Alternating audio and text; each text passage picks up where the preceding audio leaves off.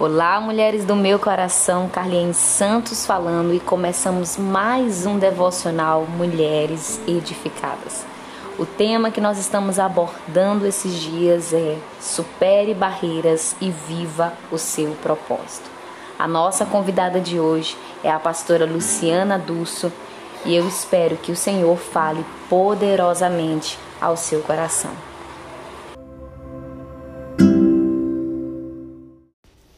Olá, mulheres lindas do Mulheres Edificadas. Aqui é Luciana Durso e é um privilégio mais uma vez compartilhar a palavra com você.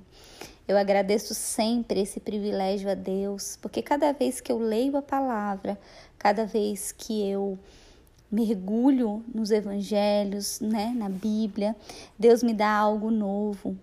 E eu quero em relação ao tema que me foi dado, né, que nós precisamos avançar para viver o nosso propósito, eu gostaria muito que você lesse o livro de Ruth. O livro de Ruth ele é bem pequenininho, ele tem somente cinco capítulos e eu vou resumir bem breve aqui para você, para não ficar lendo ele todo, mas eu gostaria muito que você lesse Ruth. Ruth era nora de Noemi e elas estavam em outra terra, e eu moro nos Estados Unidos e eu sei o que é ser uma imigrante. Noemi era imigrante naquela época, e os filhos dela, e um dos filhos se casou com Ruth. Só que Noemi teve a infelicidade de perder não só os filhos, como o marido. E Ruth, que era que estava com ela também perdeu o marido. Noemi resolveu voltar para a terra dela e muitas vezes eu penso nisso quando eu vejo pessoas aqui nos Estados Unidos voltando para o Brasil quando a vida fica difícil, né? E muitas vezes nós somos assim. Muitos de nós temos dificuldade em ouvir não só apenas a história dos outros, mas a nossa própria história. As pessoas às vezes voltam, voltam para o país, né? Volta para o trabalho que tinha pedido demissão, volta para um relacionamento problemático, volta para aquele lugar que nem sempre era uma bênção mas talvez a gente esteja ocupado demais, distraído demais. Talvez a gente não tenha habilidade para escutar, porque se nós escutarmos, a palavra de Deus fala que na multidão de conselhos há sabedoria, e muitas vezes a gente está regredindo, né, voltando às coisas velhas ou tentando lá remoer o passado. Ah, mas aquele relacionamento se tivesse dado certo, mas aquele trabalho se tivesse dado certo. Noemi decidiu voltar porque ela teve uma perda muito grande. Ela perdeu o esposo e os filhos, e naquele tempo quem sustentavam eram os homens. Então ela não tinha como ficar ali. Mas mesmo voltando para a terra dela, ela não teria como se sustentar, até porque ela já, já tinha idade. E Ruth, aquela nora que não tinha mais nada a ver com ela, ela poderia falar: Olha, eu vou seguir a minha vida, né? O seu filho faleceu, eu vou seguir a minha vida mas ela escolheu estar com Noemi porque Deus tocou no coração dela e ela sabia que ali tinha um propósito. E ela foi então com Noemi para a terra dela e lá ela começou a cuidar de Noemi, ela que foi trabalhar, ela que foi ali catar espigas para sustentar elas.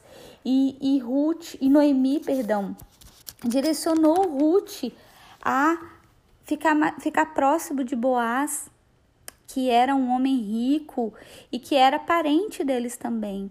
E, e o que, que acontece? Ruth obedeceu, Ruth cuidou de Noemi, Ruth é, sustentou e ela acabou se casando com Boaz.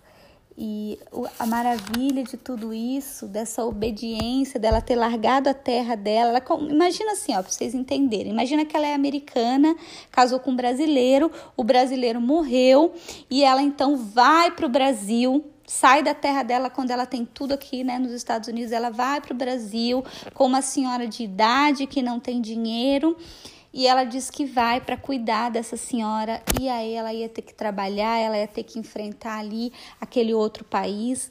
E ela deixa o país dela onde ela tinha tudo, tinha a língua dela, tinha toda a estrutura, né? Porque quando a gente nasce num país a gente tem essa essa cobertura. E essa faz de conta que ela vá, ela é americana, então ela foi para o Brasil. E lá ela se casou com Boaz. E ela cuidou de Noemi e ela viveu o propósito dela.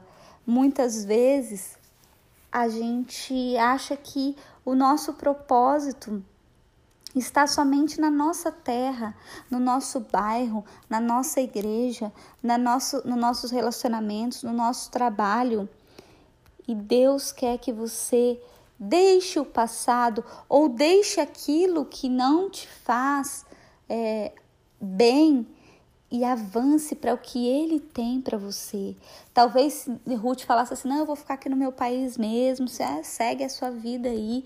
Talvez ela não teria entrado aí para a genealogia de Jesus, porque Ruth foi a avó de Davi e Davi estava na genealogia de Jesus.